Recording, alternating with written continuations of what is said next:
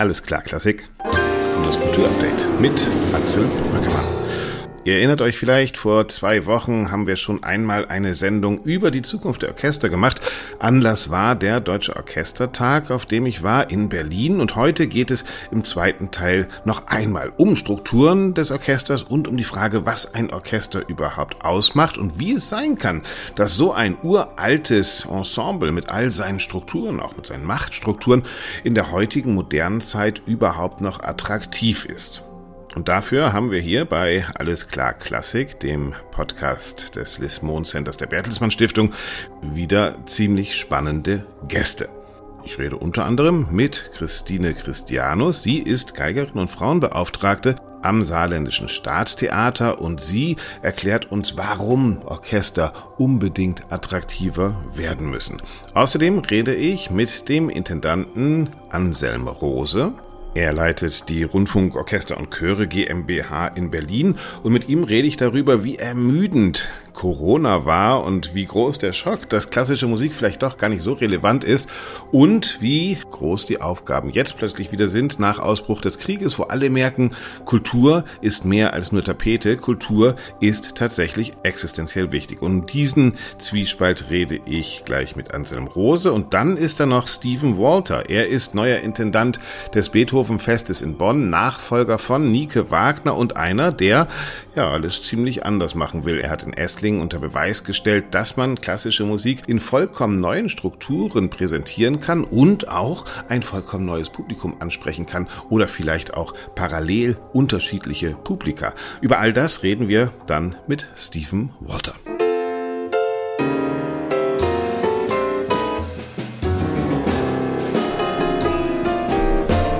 Also los. Auf dem Orchestertag habe ich eine Diskussion moderiert, da ging es um Machtstrukturen. Und tatsächlich ist so ein Orchester ja ein ziemlich komplexes Ding. Auf der einen Seite natürlich das Orchester, auf der anderen Seite die Administration, der Intendant, der Dirigent, das KBB, also das künstlerische Betriebsbüro, Marketing, Presse, also diese ganze Administration, oft keine wirkliche Einheit und nicht immer im Dialog mit dem Orchester. Auf der anderen Seite natürlich aber auch die Machtstrukturen Innerhalb eines Orchesters. Da werden Vorspiele gegeben. Wir haben es vorletzte Woche von Wladimir Jurowski, dem Dirigenten, gehört. Und dann sitzt man auf so einer Position 15, 15, 20, 25 Jahre lang, ohne sich nochmal behaupten zu müssen. Und das führt natürlich auch zu ganz unterschiedlichen Reibungen. Abgesehen davon, dass 100, 120 Männer und Frauen immer zum gleichen Moment mit dem gleichen Ziel die große Energie aufweisen müssen. Orchesterstrukturen sind uralt und Christine Christianus, die Geigerin und Frauenbeauftragte am Saarländischen Staatstheater, findet, genau diese Strukturen müssen wir jetzt endlich mal überdenken. Was äh die OrchestermusikerInnen-Dasein ähm, anbelangt, wenn man jetzt vergleicht äh, die die Entwicklung der, der Situation für Angestellte, sag ich mal, in der Wirtschaft, da ist es längst angekommen, dass ähm, Personalentwicklung sich wirklich auszahlt. Ähm, sowas ist in unserer Welt einfach nicht existent. Im laufenden Spielbetrieb sind wir nur damit befasst, äh, genau so zu proben, zu musizieren. Und dieses Spannungsfeld zwischen höchstem künstlerischen Ausdruckswillen und, und, und dann sich wieder zurücknehmen ins Kollektiv, da ist so viel Sprengstoff meiner Meinung nach. Und ich würde mir sehr wünschen, es würde ankommen, dass wir Teambuilding, Personalentwicklung, ähm, Persönlichkeitsentwicklung als festen Bestandteil in den Arbeitsalltag auch integrieren. Also, Frau Christianus, geht es darum, aus unseren großen Orchestern endlich moderne Arbeitsplätze zu machen und ja, damit auch natürlich das uralte Konstrukt des Orchesters in Frage zu stellen. Also heutzutage im Jahr 2022, dass man einmal im Jahr ein, natürlich ein ein Programm vor die, äh, vorgesetzt bekommt, das, dann weiß man, im nächsten Jahr muss man das und das spielen und arbeiten und aber so diese, diese Teilhabekultur, wie weit wird man als Musiker und Musikerin überhaupt beteiligt an auch anderen Prozessen? Also da manifestiert sich ja auch schon Macht. Also wie geht mein KBB mit meiner Zeit um? Wird ein bisschen geguckt, dass ich auch vielleicht eine Familie haben darf, mit der ich Zeit verbringen darf? Oder wird eigentlich gar nicht geguckt, sondern wird nur geguckt, wie kriege ich den Spielplan so voll, dass irgendwie alle Begehrlichkeiten, ähm, die ja unendlich schwierig zu vereinbaren sind, das ist überhaupt nicht äh, in Abrede, aber ich glaube, dass viele das so nicht mehr ähm, gerne mittragen möchten als Arbeitsalltag und als Arbeitsstruktur. Mehr Mitsprache also für Musikerinnen und Musiker, mehr Verantwortung. Das bedeutet aber natürlich auch, dass man die Strukturen der Macht innerhalb eines solchen Orchesters erst einmal genau untersucht wenn wir über Macht in der Orchesterstruktur sprechen, natürlich, es gibt diese organisatorische Macht, ähm, die eigentlich außerhalb des Orchesters steht, also die, die ja sowohl die Arbeitsbedingungen, die Arbeitszeit ähm, betreffen, das sind natürlich Intendanzen, äh, KBBs ähm, und so weiter.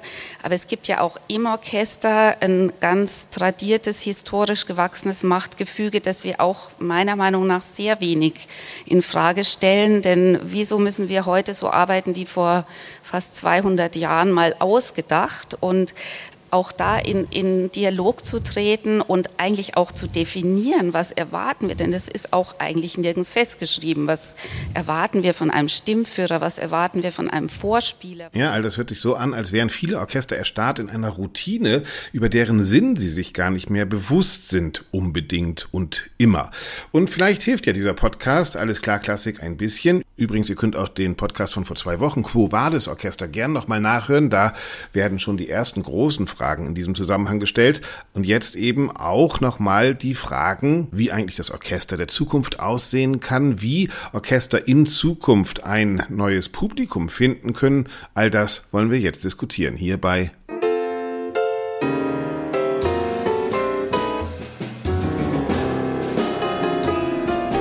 Alles klar Klassik. Anselm Rose ist Geschäftsführer der Rundfunkorchester und Chöre GmbH in Berlin und hat damit einen ziemlich guten Überblick, was so los ist in unseren Orchestern in Deutschland. Und mit ihm habe ich mich unter anderem darüber unterhalten, welchen Einfluss die Corona-Krise auf die Mentalität, auf die Spiellust, auf die eigene Bedeutung von Orchestern hatte und wie es jetzt aussieht mit dem Krieg. Ob da die Erkenntnis sich wieder durchsetzt, dass Musik sehr wohl sehr wichtig wichtig innerhalb einer Gesellschaft ist. Vor allen Dingen aber rede ich mit Anselm Rose über die Stimmung in deutschen Orchestern und darüber, wie schwierig es geworden ist, für Intendantinnen und Intendanten Fachpersonal zu kriegen, besonders in der Administration. Wir haben jetzt viel drüber gesprochen. Wir hatten Corona, jetzt haben wir auch diesen beknackten Krieg. Ähm, was bedeutet das für die Orchesterlandschaft in Deutschland? Umdenken, Neudenken, alte Fragen neu auf den Tisch kriegen? Auf jeden Fall umdenken. Wir machen neue Erfahrungen, die wir so vorher nicht gemacht haben. Also nur als Beispiel sei erwähnt, äh, kurzfristig umprogrammieren, überhaupt kurzfristig Veranstaltungen anzusetzen, zu bewerben, zu verkaufen, ähm, voll aufs Digitale setzen, was Marketing, Vertrieb anbelangt, in der Konsequenz auch. Das sind tatsächlich neue Erfahrungen, mit denen wir aus der Pandemie schlauer hervorgehen. Es bedeutet aber auch, dass wir in Bezug auf Repertoire und ähnliches und überhaupt auf die Aufgaben, die wir zu, zu erledigen haben, die wir uns auch zukünftig stellen, äh, da schon neu orientieren und auch schauen, genauer hinschauen, was, was erwarten die Menschen von uns uns eigentlich? Wer sind unsere Zielgruppen? Wen bedienen wir da eigentlich? Für wen sind wir da? Wo kommen wir her und für wen sind wir da? Verändern die sich gerade? Ich meine, natürlich, es gibt immer neue Generationen und die Klassik hat das seit 500 Jahren, hat sie immer neue Generationen irgendwie wieder für sich begriffen, musste sich aber dadurch auch wandeln. Ist der Wandel von dieser zur nächsten Generation vielleicht besonders groß? Ich glaube, es kommt jetzt gerade so ein bisschen die, die, die Quintessenz aller vorhergehenden Entwicklungen äh, äh, zu uns. Also das eine ist ja, dass das Phänomen Symphonieorchester äh, sich über hunderte von Jahren erhalten hat. Wir spielen alte Komponisten, wir spielen sogar meistens auf alten Instrumenten.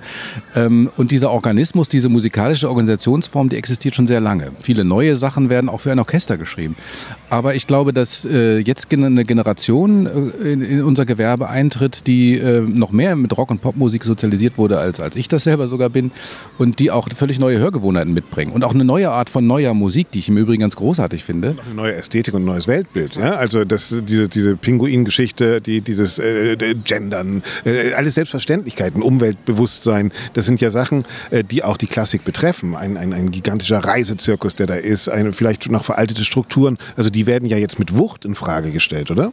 Ganz genau. Das eine sind äh, sozusagen, wenn das Repertoire sich verändert und damit auch neue Zielgruppen angesprochen werden. Das finde ich ganz großartig. Und gerade in Berlin kann man da ja selber sehr viel experimentieren, auch sehr viel erleben.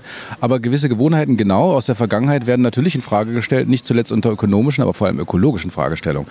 Also wie viel Sinn macht es, dass nun sehr viele Orchester aus Deutschland regelmäßig in Asien gastieren? Diese Fragen muss man sich stellen. Man muss seinen, sozusagen seinen Footprint, den man ökologisch hinterlässt, mit einem Handprint, also was bringt uns das was bringt das den Menschen vor Ort, abwägen und dann eine Entscheidung treffen. Vorher überhaupt einen Imageprint haben, oder? Das setzt das voraus, ja, ja, schon. schon sollte, sollte. sollte, richtig, genau. Ja, ja, das ist alles nicht mehr selbstverständlich.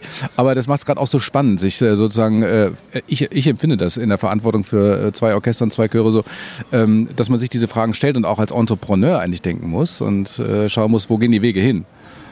Zwei Jahre ist es her, dass irgendwie Corona ausgebrochen ist. Ich, ich bemerke und das meine ich gar nicht negativ, eine unglaubliche Müdigkeit auch in Administration, bei Orchestern, äh, was natürlich verständlich ist. Da wurden Programme gemacht, die mussten abgesagt werden, dann wurden die neu gemacht, dann mussten die wieder abgesagt werden, dann müssten die umdisponiert werden. Flüge wurden gebucht, Flüge wurden zurückgebucht. Äh, merkst du, dass diese Müdigkeit auch gerade jetzt, wo so ein Aufbruch kommen müsste, lähmend sein kann? Ja, absolut. Also ähm, es gibt Situationen, wo man sich mit den Mitarbeiterinnen und Mitarbeitern hinsetzt, um die Zukunft zu planen und wirklich auch strategisch zu denken. Und die sitzen da müde und sagen, wir sind gerade gar nicht in der Lage dazu. Lass uns erstmal aufräumen und gucken, dass wir bis zum Sommer wieder klar Schiff haben für das normale Geschäft. Also die Corona-Zeit hat uns schon extrem belastet und viele auch vor allem in den Verwaltungen, im Management äh, über ihre Grenzen gebracht. Und das war natürlich das ewige Hin und Her mit Konzert ja, Konzert nein, Unprogrammieren, Finanzierungsfragen etc. Also das war schon ein dicker Komplex. Äh, die ganzen Hygieneverordnungen dürfen wir jetzt eigentlich spielen, unter welchen Bedingungen denn? Wie sind wir da auch auf der sicheren Seite, dass wir unsere Musikerinnen und Musiker schützen etc. Das hat, äh, das war eine enorme Belastung. Das sind auch ziemlich viele platt und ich glaube auch psychologisch ein bisschen, weil eben noch nicht ganz klar ist, haben wir das an dem Sommer hinter uns oder geht dann das Ganze wieder von vorne los? Die Klassik so ein bisschen leidet schon unter Long-Covid, oder? Ja, genau so kann man das sagen, ganz genau. Das ist ein Long-Covid für die Klassik, ja, ist richtig man sieht das in der Gastronomie zum Beispiel, wo ganz viele Leute gegangen sind. Also äh, jetzt, wenn man essen geht, wenn man ins Hotel geht, also auch heute wurde mein Zimmer wieder nicht gemacht. Ja? Also man sieht äh, lustigerweise da tatsächlich auch die Ausfälle. Äh, auch der Klassik haben viele Leute den Rücken gekehrt. Nicht nur Musikerinnen und Musiker, sondern auch in der Administration, die gesagt haben, ey, das brauche ich jetzt nicht. Ähm, muss man auch über die Attraktivität dieses Berufsbildes, gerade in Intendanz, Marketing, KBB, nachdenken? Ja, weil das Phänomen ist richtig beschrieben, hast du recht. Ähm, wir beobachten, und das ist völlig kurios, das gab es noch nie, äh, die Zahl der Jobs ist überschaubar, aber die Zahl der Bewerber und Bewerberinnen normalerweise, die ist recht groß, das Interesse ist groß.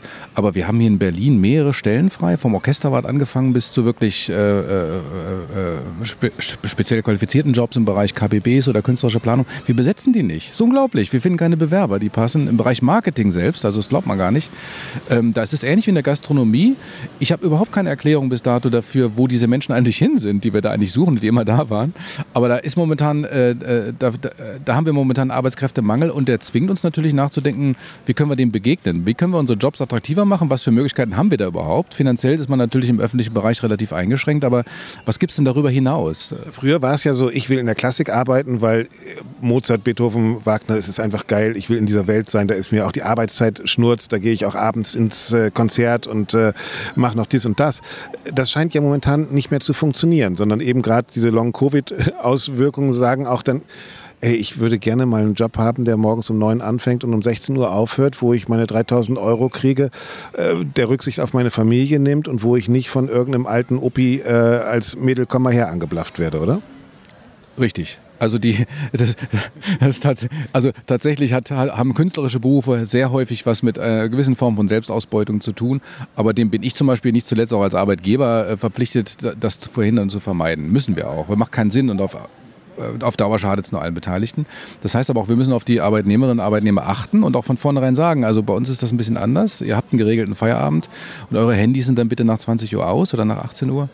Ähm, und dafür auch die Voraussetzungen schaffen. Das bedeutet auch, dass man zum Beispiel noch zusätzlich Personal einstellt in gewissen Arbeitsbereichen, wo es knapp war. Und das tun wir zum Beispiel jetzt gerade bei der Rundfunkorchester und Chöre GmbH in Berlin, dass wir sagen können, okay, die Arbeitsbedingungen können wir zumindest äh, jetzt so äh, reformieren und so neu aufstellen, dass Menschen, die jetzt neu zu uns kommen, was davon haben. Also wir können es schon ein bisschen attraktiver machen. Jetzt kommt die nächste große Katastrophe, die aber ja, haben wir auch darüber gesprochen, eigentlich auch eine Chance sein kann. Ja? Also der Krieg sozusagen als, als nochmal ins Bewusstsein rufen, Kultur ist wichtig, Musik kann ganz viele Dinge tun, die wir vielleicht jetzt gerade brauchen.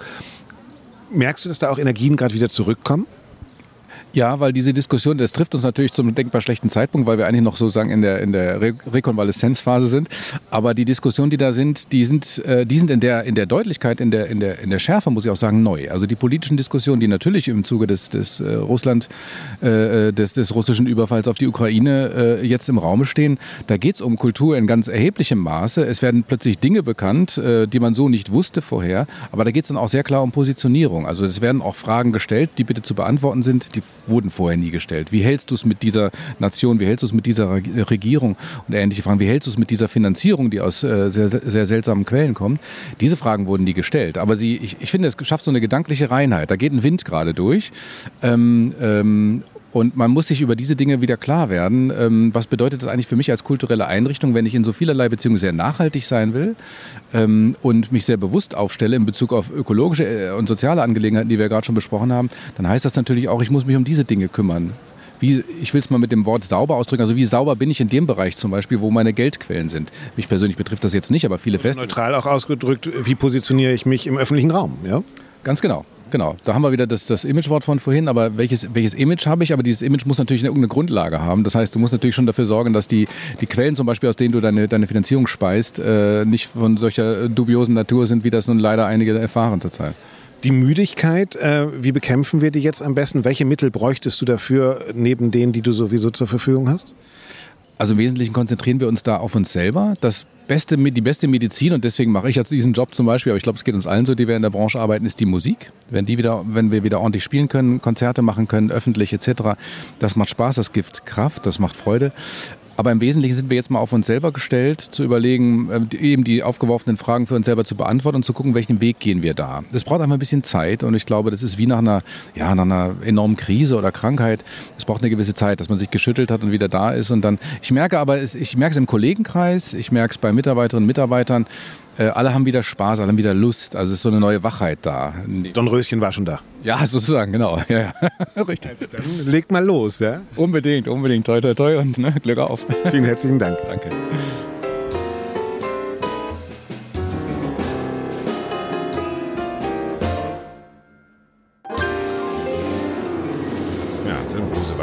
Über die Probleme, vor denen Orchestern stehen, eins der größten scheint es tatsächlich zu sein, qualifiziertes Personal zu bekommen, gerade in der Administration. Und da müssen sich nicht nur die Orchester wahrscheinlich was einfallen lassen, sondern auch die Kulturpolitik, denn es gehört natürlich auch Kohle dazu, um diese Arbeitsplätze etwas attraktiver zu machen.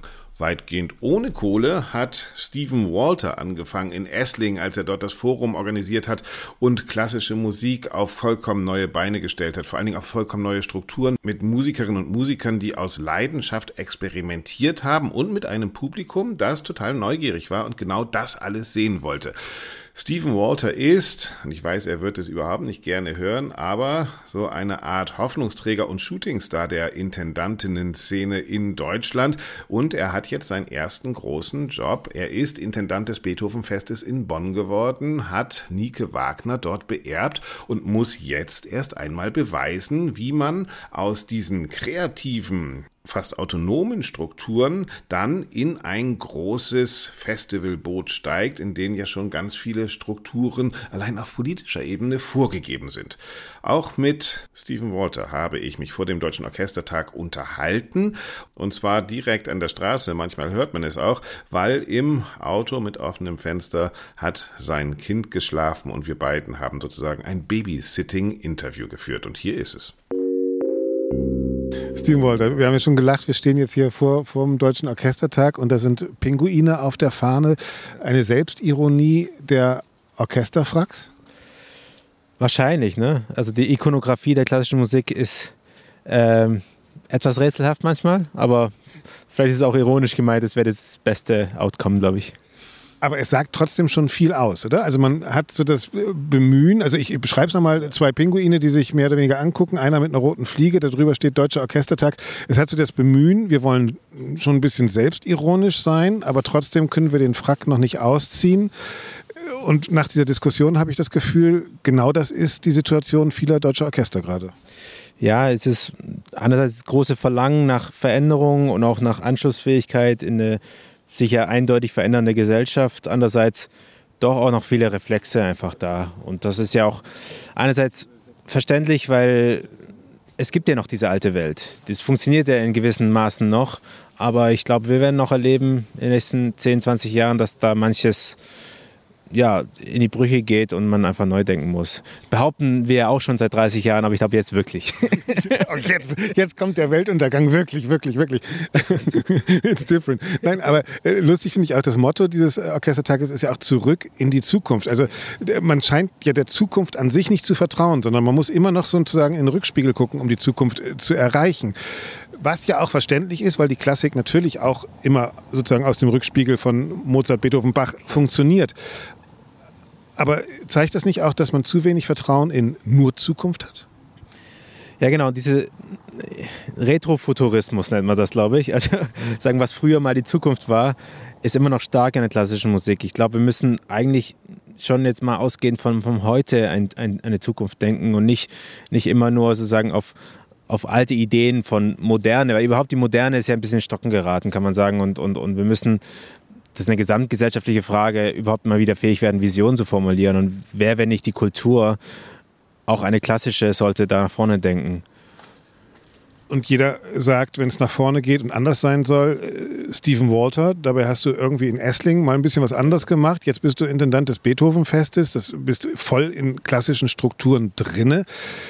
Ist das erstmal auch für dich ein neuer Lernprozess zu sagen zwischen, ah, ich hole mal meine Studenten-Buddies und mache mal coole Sachen in, oh, ich bin hier in einer Struktur, in der ich Rechenschaft schuldig bin der Stadt, dann muss er mit dem Orchester zusammenarbeiten, dann habe ich ein Budget, dann kann ich die auch nicht einfach nur mal anrufen und sagen, komm mal für Umme. Ja, ja voll. Also letztlich ist ja der Hype von gewissen Personen, und da bin ich ja auch sozusagen äh, in Mitleidenschaft geraten, ähm, ein Symptom unseres Problems, dass wir immer versuchen, in unserer Ratlosigkeit uns festzuhalten an gewissen Leuten, die halt irgendwas probieren.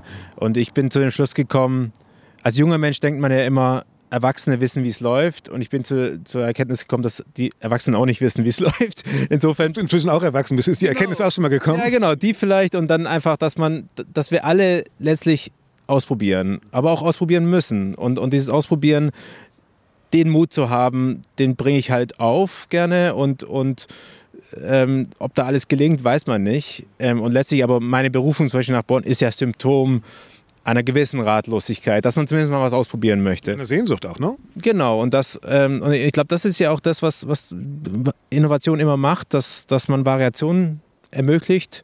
Das, da entstehen dann abgefahrene Dinge, die plötzlich sich durchsetzen könnten. Und ähm, das ist eine systemische Frage. Da müssen genug Leute ran, die noch nicht wissen, was nicht geht. Und ich glaube, ich weiß noch nicht, was nicht geht. Und was ja auch das Problem ist, ist sozusagen den Heilsbringer zu erhoffen und denken, jetzt wird alles anders. Und Bonn zeigt das eigentlich ganz smart. Und wir haben das ähnlich ja auch in der Volksoper in Wien zum Beispiel mit äh, äh Lotte de Beer. Ähm, manchmal denkt man, wow, so, so konservativ altbacken, äh, ich sage jetzt nur mal äh, Advocatus Diavolo, Elina Garantscha oder was weiß ich was, ja, äh, klassisches Konzert im klassischen Sinne und dann wieder ähm, Veranstaltung mitten unter den Menschen. Die Mischung macht's und man sieht daran auch, und das ist jetzt meine These, dass nicht das Format entscheidend ist, sondern das Format am Ort mit den Menschen, für die man es macht? Genau, und die Vielfalt letztlich. Und dass dieses Klassische auch seine Berechtigung hat, äh, meinetwegen auch die, die Repräsentationslust, die damit einhergeht, auch wenn das überhaupt nicht mein Thema ist. Und natürlich jetzt im jetzigen, in meinem ersten Programm sind auch noch ein paar Sachen, sag ich mal, vererbt, die man so mit noch mitnimmt. Ähm, mich interessiert, wo ich in fünf Jahren sein kann und nicht unbedingt, wo ich jetzt schon dieses Jahr bin. Also das interessiert mich auch, aber sagen, man unterschätzt meistens, was man langfristig kann und überschätzt, was man kurzfristig erreichen kann. Und äh, letztlich geht es darum, die verschiedenen Öffentlichkeiten, die eine Stadt, wo alle Steuern zahlen und alle dem Beethovenfest ja letztlich auch unter die Arme greifen, dass man diese alle Menschen, wie es so schön heißt bei Beethoven ähm, und bei Schiller, dieses Wortpaar wirklich ernst nimmt und versucht ein Angebot zu machen für alles. Und wenn alles allen gefallen würde, dann würden wir was sehr, sehr falsch machen. Das heißt, wir haben von queere Partys bis zu äh, eben eine, ein Papano, eine Garancha, so ziemlich alles dabei. Janowski hat eben gesagt, es gibt auch unterschiedliche Welten. Also er beim London Philharmonic Orchestra hat eine ganz andere Welt kennengelernt als jetzt hier in Berlin oder in München am Opernhaus. Und er sagt, wir müssen als Institution auch lernen, beweglich zu sein. Und der Musiker und die Musikerin müssen wieder checken, wir müssen auch was tun. Die, die Selbstverständlichkeit unseres Jobs ist nicht mehr gegeben. Würdest du sagen, ja, hat er recht? Und das heißt aber gleichzeitig dann ja auch, wir müssen Privilegien wegnehmen. Ja, und da wird am Ende darum gehen, dass äh, Machtverhältnisse sich, sich auf eine Art umkehren. Also wir brauchen, glaube ich, wieder eine andere Partnerschaft zwischen Künstler und Veranstalter auch. Da, da gab es auch so ein komisches ähm, äh, Machtgefälle, was weitgehend problematisch ist. Und ich, ähm, wir, wir, versuchen das so zu lösen, indem wir so viel in so engen Partnerschaften wie möglich arbeiten, also weniger äh, von der Stange kaufen und dann damit auch dieses Touring-Geschäft, was mir einfach ein bisschen suspekt ist, weil es einfach letztlich, weil es künstlerisch uninteressant ist und austauschbar, ähm, hin zu mehr Residenzen, mehr vor Ort sein, mit Ensembles, mit Künstlern, mehr auch spezifische Sachen bauen für uns, für Bonn, all diese Dinge und ähm, mehr auch direkt zu arbeiten mit den Künstlerinnen und Künstlern, weil das dieser Vibe, dass man wieder gemeinsam Herzensanliegen äh, ermöglichen will, das ist das, wofür ein Festival, finde ich, stehen soll. Also man lockt sie mit Kreativitätsräumen statt mit Kohle? Genau, und in unserem Fall auch statt mit einer schönen Konzertarchitektur in Bonn. Aber genau, das kann alles ein Vorteil sein am Ende, dass man ich merke im Gespräch auch mit den sozusagen Stars, die es so gibt, dass das, die Sehnsucht nach dem besonderen Projekt, nach dem Herzensanliegen, dass sie selten gefragt werden, was, was willst du eigentlich? Und das, das als erste Frage eigentlich voranzustellen, was, was ist ein unerfüllter Traum? Das ähm, ist eine wichtige Währung geworden im Musikbereich, wo doch vieles sagen, von der Stange läuft und vieles auch Routine geworden ist und man manchmal vergessen hat, warum man das eigentlich tut. Was bedeutet das für Orchester? Du hast in der Diskussion, glaube ich, gesagt, das ist ein Zusammenschluss von kreativen Menschen, von, von, von einer Gruppe, die man sozusagen individuell ernst nehmen muss?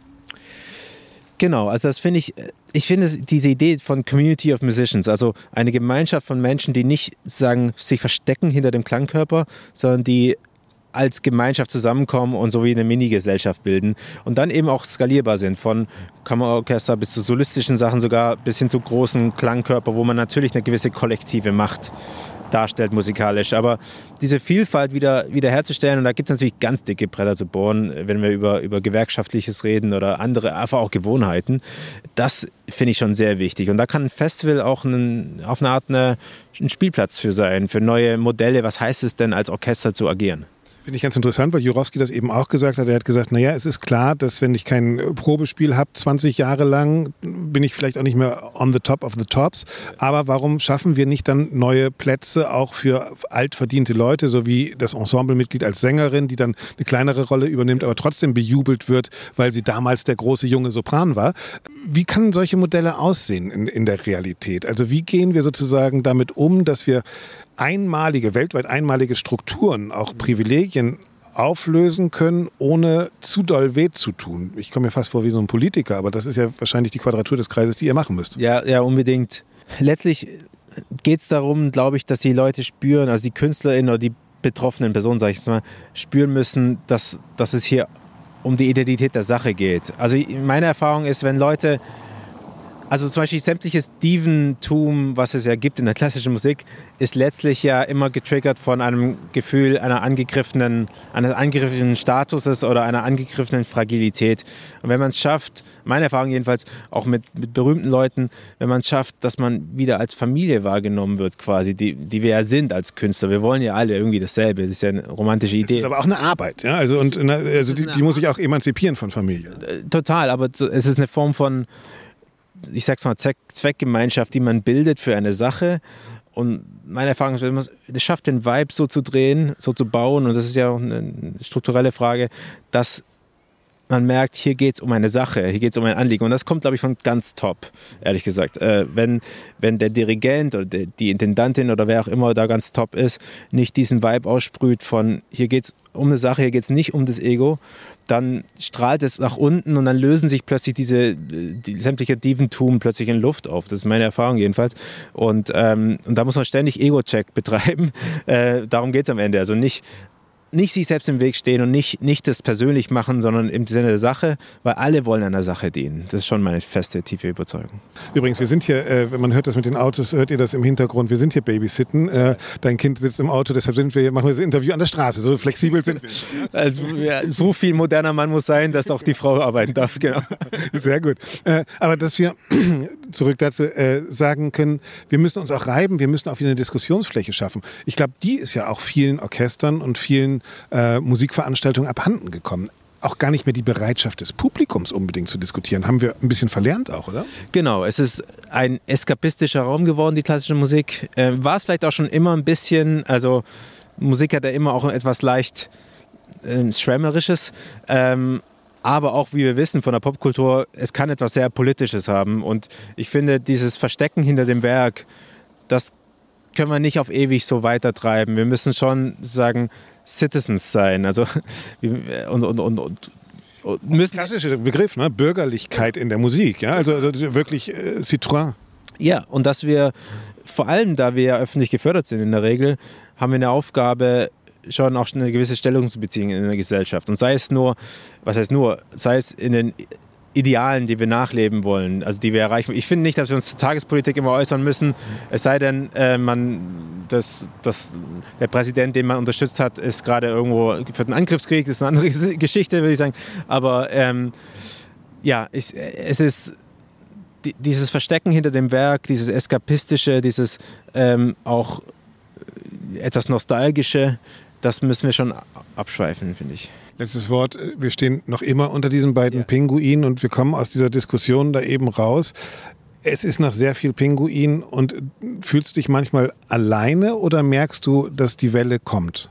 Die Welle kommt. Ich glaube, meine Kohorte, meine Generation ist, ist schon ganz anders geprägt. Äh, und auch wenn ich hier so rumlaufe durch solche Konferenzen, die, die, die, das ist schon eine, eine Kohortenfrage, eine Generationsfrage. Junge Leute sagen mir, also was die, der oder die schon wieder gesagt hat, das geht ja mal überhaupt noch gar nicht mehr heute und so weiter. Also es ist schon, schon so, es gibt da ein gewisses Divide und ich finde aber wichtig, dass wir nicht das gegeneinander ausspielen, sondern dass wir sagen, es gibt eine alte Generation. Ein großes Missverständnis, glaube ich schon. Also ja. Äh, es gab bei der Diskussion diese Sache, wo ich gesagt habe, meine Tochter mit 22 äh, hat ganz andere Erwartungen. Ja? Äh, und, und, dann wurde gesagt, genau, ich kann, ich kann die jetzt ja auch nicht erziehen. Ja. Aber es geht ja darum, dass meine Tochter eigentlich den Intendanten erzieht, oder? Genau, genau. Und dass, dass wir uns wieder äh, sagen, rückerziehen lassen müssen von unserem Publikum und auch ein bisschen verstehen müssen, dass wir ja für das Publikum da sind und nicht umgekehrt. Äh, das ist, glaube ich, so eine Grundhaltung. Wir sind Schnittstelle zwischen Musik und Öffentlichkeit als Veranstalter. Das Publikum ist nichts, nichts was einfach da ist, sondern es ist etwas, wo, was wir gewinnen müssen. Nicht, nicht ausgerichtet nach dem Publikum, aber sozusagen nachdem wir ein Programm in künstlerischer Freiheit entwickelt haben, maximale Zugewandtheit. Und dazu gehört nicht den Leuten sagen, dass sie dumm sind. Das kommt nicht so gut. Fertig aus die Maus. Danke, Stephen Walter. Danke dir. Und übrigens, äh, äh, Pinguine sind insofern progressiv, als dass die, ähm, die Vaterpinguine die Kinder irgendwie hochziehen. Die brüten die, die Eier aus. Apropos, wie geht's denn deinem Kind? genau, Komm, guck mal. Ja. Es schläft. schläft ja, das ist ein progressives Kind, das lässt uns arbeiten. Ja, auch als Männer. Ja. Danke dir. Ein rechter Scheißdreck was, altmodisch bis provinziell was, das was. Ja, es gibt viel zu tun in der Welt der Orchester. Aber auch letzte Woche wurde gespielt und auch nächste Woche wird gespielt werden. Ein Grund für uns, zurückzublicken, vorauszublicken. Und das machen wir wie immer mit Dorothea Gregor. Hallo Doro. Hallo Axel, grüß dich. Wie geht es dir? Oh, geht so. Diese Woche bin ich irgendwie oh, so, so. so ein bisschen platt und ich habe auch das Gefühl, so alles läuft auf den Sommer zu. Die Theater und Orchester haben jetzt ja auch sind sozusagen im Endspurt vor dem Spielzeitende. Und so fühle ich mich. Da, wo die sind, so okay. fühle ich mich. Wie geht's dir? Du, äh, hier ist äh, Sommer, äh, schönes Wetter. Ja, ich glaube auch, der Sommer steht vor der Tür. Ich bin mal gespannt, wie er ausfallen wird. Aus Salzburg hört man ja, alles soll bleiben, wie es ist. Kurenzis wird kommen. Äh, da gab es in der letzten Woche allerdings dann Nachrichten, wo ich mich frage, wird es wirklich so kommen? Kurenzis ist äh, während Markus Hinterhäuser, der Intendant in Salzburg, ja gesagt hat, er wartet noch auf ein Statement vom Dirigenten. Mhm. Ja, und das gibt es jetzt aber nicht in Wort, äh, sondern in Tat. Kurenzis und Musica Eterna, sein Orchester, sind tatsächlich auf einer von Gazprom gesponserten Tour durch Russland. Ähm, auch was? eine Art von Statement, oder? Oh, ja, Gott. tatsächlich. Also ich weiß nicht, was da alles noch passieren muss. Äh, wer genau schon, macht PR-Beratung äh, für den? Naja, ich weiß nicht. Ich glaube tatsächlich, es ist äh, PR seines Vorstands von Musica Eterna, in der ja, haben wir schon lange drüber gesprochen, äh, nicht nur der VTB-Bank-Chef sitzt, sondern auch die Chefin der russischen Nationalbank und der Gouverneur von St. Petersburg. Ja, das wundert, also mich wundert es nicht, dass er jetzt mit Gazprom unterwegs ist und auch die Musikerinnen und Musiker von Musica Eterna. Ich finde es nach wie vor problematisch. Ja, es ist oder total unglücklich. Also es ist entweder unglücklich gelaufen oder einfach stumpf. Weiß ich jetzt nicht. Also ich habe davon ehrlich gesagt nicht gehört. Würde ich jetzt so nicht, nicht beurteilen, aber allein wenn du das erzählst, habe ich eigentlich schon Bauchschmerzen, wenn man das hört. Das ist einfach nicht gut. Ja, wenn wir eins gelernt haben von Putin in den letzten Monaten, ist, glaube ich, da ist nichts einfach mal zufällig. Und Nawalny hat gerade auf Twitter einen super Tweet, kann man einfach nochmal nachlesen, über Musikerinnen und Musiker, vor allen Dingen aus dem Pop-Bereich, die da zur großen Z-Tournee in Russland ähm, gebucht wurden von Putin zu Wahnsinnsgagen. Also da gibt es eine Auflistung, wie viel Geld da bezahlt wurde. Also ganz klar ist, Kultur ist natürlich Gigapropaganda. Hm. Ja, okay. Klar. Das ist sowieso klar. Ich habe hab auch letzte Woche gelesen oder in den letzten Tagen irgendwo gelesen, dass dieses Z ähm, sozusagen das neue Hakenkreuz ist. Vom ja, ich glaube, das hat auch irgendjemand getwittert, genau, Z ist SWAT-Sticker oder sowas, ja, wie auch immer. Ich, diese, diese Vergleiche finde ich immer ein bisschen schwierig, aber man sieht einfach, ja, es gibt dann auch, auch Meldungen, wo ich nichts mit anfangen kann. Ich weiß nicht, ob du das mitgekriegt hast. Ähm, der Spiegel hat investigativ herausgekriegt, mhm. dass Zelensky, also nicht der ukrainische Zelensky, sondern der ehemalige Chef des Balletts in München an der Staatsoper, mhm. der offiziell aus privaten Gründen gegangen ist, aber wohl auch wegen Putin-Nähe, tatsächlich der Vater des Enkelkindes von Putin ist, weil er eine Beziehung mit der ältesten Tochter von Putin hat. Mhm. Das wiederum finde ich eine eigentlich Nullmeldung, weil mhm. ich finde, da sollte schon gelten, dass Sippenhaft irgendwie auch in Europa kein Grund für schlechte Nachrede ist. Ja, also wenn das der, der Grund der, der Entlassung oder der Trennung der, der beiden ist, also meine ich jetzt Zelensky und, und ähm, Staatsoper München, dann finde ich das auch völlig daneben. Also das ist, das geht niemandem was an, wer mit wem da was einvernehmlich tut und ähm, Mhm, genau, weiß ich nicht. Wie auch, hat das denn der also Spiegel? Die Tochter von, hm. also ja, der, der Spiegel hat das sozusagen mit äh, Reisedokumenten und äh, fremden hm, Namen, Gott. die dann in Klarnamen in Buchungen äh, erscheinen, mit geleakten Dokumenten irgendwie bewiesen. Aber wie gesagt, nochmal, das ist eine Geschichte, die mir egal ist. Hm. Auf der anderen Seite gibt es dann wieder, die habe ich recherchiert, die Geschichte, äh, Nähe von Putins wohl äh, Geliebter und der Mutter von zwei Kindern mindestens oder drei Kindern, die er mit ihr hat, diese Sportgymnastin äh, Kabaleva, ähm, die mhm. wiederum äh, leitet, ja, du lachst, aber die, der gehört das gesamte Medienimperium in Russland, unter anderem auch der Sendesaal des sogenannten Dom-Radios in St. Petersburg. Das ist die neue Heimat seit 2020 von Kurenzis. Also auch da besteht dann wieder wirklich eine Nähe zu Putin. Also das sind alles Geflechte, die ja mehr als unschön sind, mhm. ja, kann man sagen. Mhm. Also das erwartet uns diesen Sommer. Können wir vielleicht irgendwas Positives finden? Was Positives, ach bestimmt. Also erstmal ist es Sommer. Die Opernsaisons gehen los und alle Leute wollen, wollen in die Oper gehen und die, die, die Vorverkauf beginnt. Ich habe es bei der Wiener Staatsoper, die haben ein Insta-Video gemacht mit ihren Abonnenten. Ich habe es dir geschickt. Ja. Ähm, äh, ja, Ü, Ü80 würde ich sagen. Mich erinnerte das an deine Erfahrungen in Hamburg in der Staatsoper, wo du mit ein, der Tochter einer Freundin warst und ja. gesagt hast, wenn Oper so ist, ja, dann danke. Danke, aber nein, danke. aber ich meine, es ist ja nicht die Oper, es ist ja das Publikum und so, aber trotzdem, ähm, so ein bisschen, es ist schon das Gesamterlebnis. Also ich muss dir wirklich sagen, es ist gerade nach diesen zwei Jahren Pandemie und den und, und, Häusern, die wirklich sieben Monate geschlossen waren, das muss man sich auch echt nochmal auf der Zunge zergehen lassen. Mhm. Sieben Monate Theater zu, da, da kommt man mit einer gewissen Entfremdung, ich glaube, das ist ganz normal, wieder dahin und, und sieht das mit einer gewissen Distanz und plötzlich denkst du dir, oh, irgendwie nee, ja, es ist halt auch nicht gut. Ich weiß nicht, habe ich dir auch geschickt. Konzert aus Dortmund war auf Twitter, hat irgendwie mhm. äh, sein Jahresprogramm verschickt und auf dem Umschlag stand der Satz Konzerte, Achtung, mhm. die die Glücksscharniere geschmeidig einrasten lassen. Die Klassiksaison 22, 23. Aha. Also weiß nicht, erreicht dich das? Äh, nö. Und, und im, im Folder heißt gerade, es dann Beethoven. Mein, was meine Glücksscharniere geschmeidig einrasten lässt. Hm. Okay.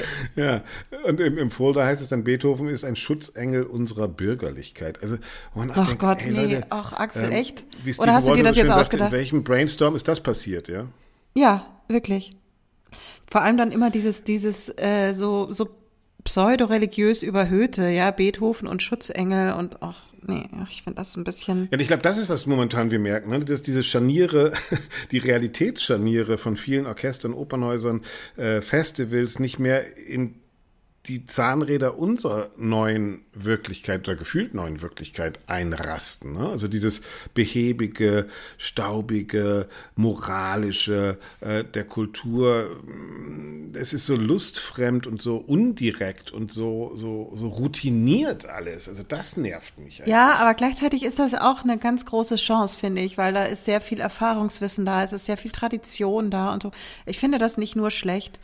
Und ich glaube auch, ähm, dass das ein Prozess ist, genau das äh, in die Zukunft zu führen oder oder nicht sich immer nur nicht immer nur die Referenzen äh, aus der Vergangenheit zu holen, sondern einfach zu gucken, was wo wollen wir denn jetzt überhaupt hin und wie sieht denn unser Festival, unser Theater, unser Publikum, unser Programm, unser ich weiß nicht was 2030 aus?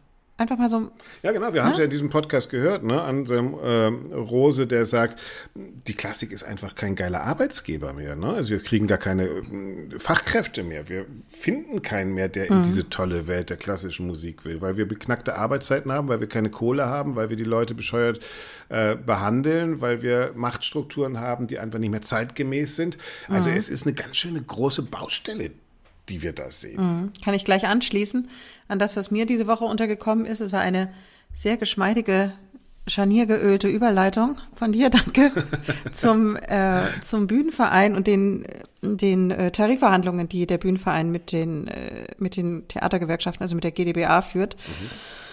Und äh, da geht es um die, äh, ach, um viele Dinge, um Arbeitszeiten, um Wochenarbeitszeiten, äh, unter anderem und auch um die aktuelle Mindestgage von 2000 Euro und die Erhöhung. Und da gab es keine Einigung. Ich glaube, es wird am 1. Juni äh, weiter verhandelt. Und das Problem an der Sache ist, dass jetzt natürlich die, äh, die Mitgliedsunternehmen, hätte ich fast gesagt, also die Theater, ähm, äh, dabei sind, jetzt sozusagen, also die müssen ihre Haushaltspläne für nächste Spielzeit äh, verabschieden okay. und machen. Und ähm, so gesehen gibt es jetzt vom Bühnenverein eine normative Empfehlung äh, der Mindestgage okay. von 2500 Euro. Also eine Erhöhung um 25 Prozent. Und das wird vom Bühnenverein als ein Riesending gefeiert. Und äh, wenn man so sich ein paar Stimmen anhört, dann äh, klingt das ziemlich bitter. Also von Leuten, die am Theater arbeiten. Es geht um Arbeitszeiten. Weil die sagen was? Ja, die sagen also äh, ganz ehrlich, erstens sich am Mindestlohn orientieren für Leute, die jahrelang studiert haben, ist schon mal ähm, fragwürdig. Also könnte man diskutieren. So, okay, irgendwas muss man ja zugrunde legen. Und äh, dann sagen sie auch, was Arbeitszeiten betrifft beim NV-Bühne, äh, da werden irgendwie 44, bei den Berechnungen 44 Stunden pro Woche zugrunde gelegt.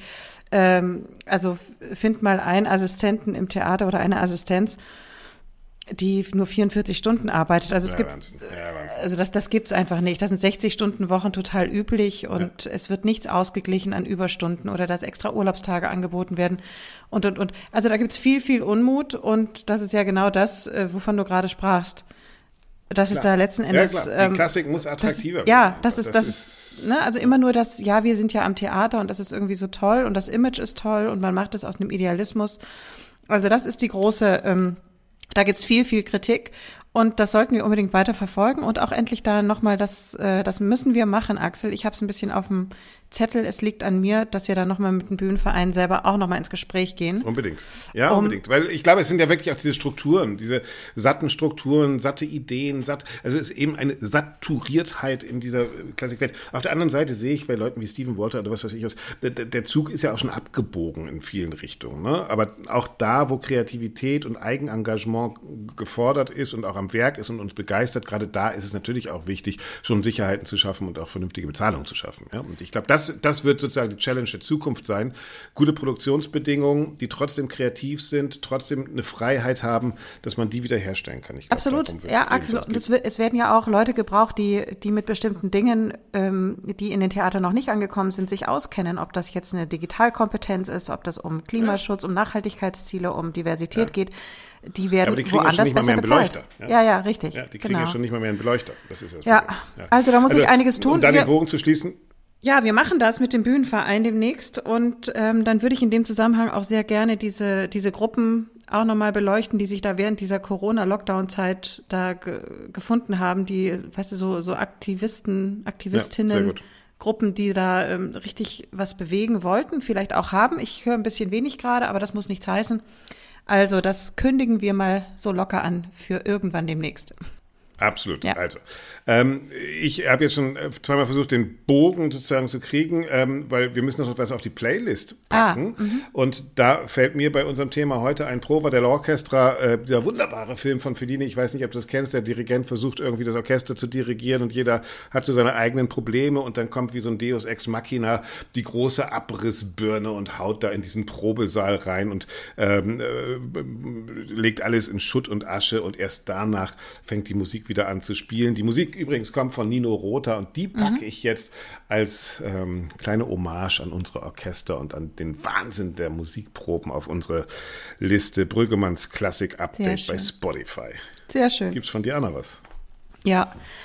Ich habe einen Klassiker, aber einen Klassiker der anderen Art. Ich nehme heute mal die Beatles mit Let It Be. Ich finde, das passt eigentlich immer. Immer gut. Ja. Let It ja. Be, immer gut. Äh, Let It Be and Go On. Auch das kommt genau. auf Brüggemanns Classic Update bei Spotify. Und ich habe auch noch einen letzten, weil wir ein paar äh, äh, Nachrichten gekriegt, dass die Intro beim letzten Mal so gut gefallen hat von Georg Breinschmidt, ja. äh, dem Kontrabassisten. Und der hat unter anderem diesen wunderbar lustigen, auch Sommersong kann man glaube ich sagen, ähm, gemacht. Brian in der Kaffeehaus. Mhm. Und den setze ich auch noch noch auf die Liste. Und vielleicht gehen wir jetzt raus, Doro, ins Kaffeehaus, oder? Also du in Wien hast da auf jeden Fall gute Chancen, aber ich glaube, ich werde mir, ja, ich gehe heute Nachmittag mal zu Herrn Hase ins Kreuzviertel in Münster einen Kaffee trinken. Sehr gut. Ja. Grüß Herrn Hase. Ja, mach ich. Ihr da draußen, haltet die Ohren steif. Wir hören uns nächste Woche wieder und ähm, ja, wir freuen uns auf euch. Ja, bis dann. Tschüss. Ciao. Alles klar, Klassik. Das Kulturupdate mit Axel Brüggemann. Das Kulturupdate mit Axel Brüggemann. Das Kulturupdate mit Axel Brüggemann.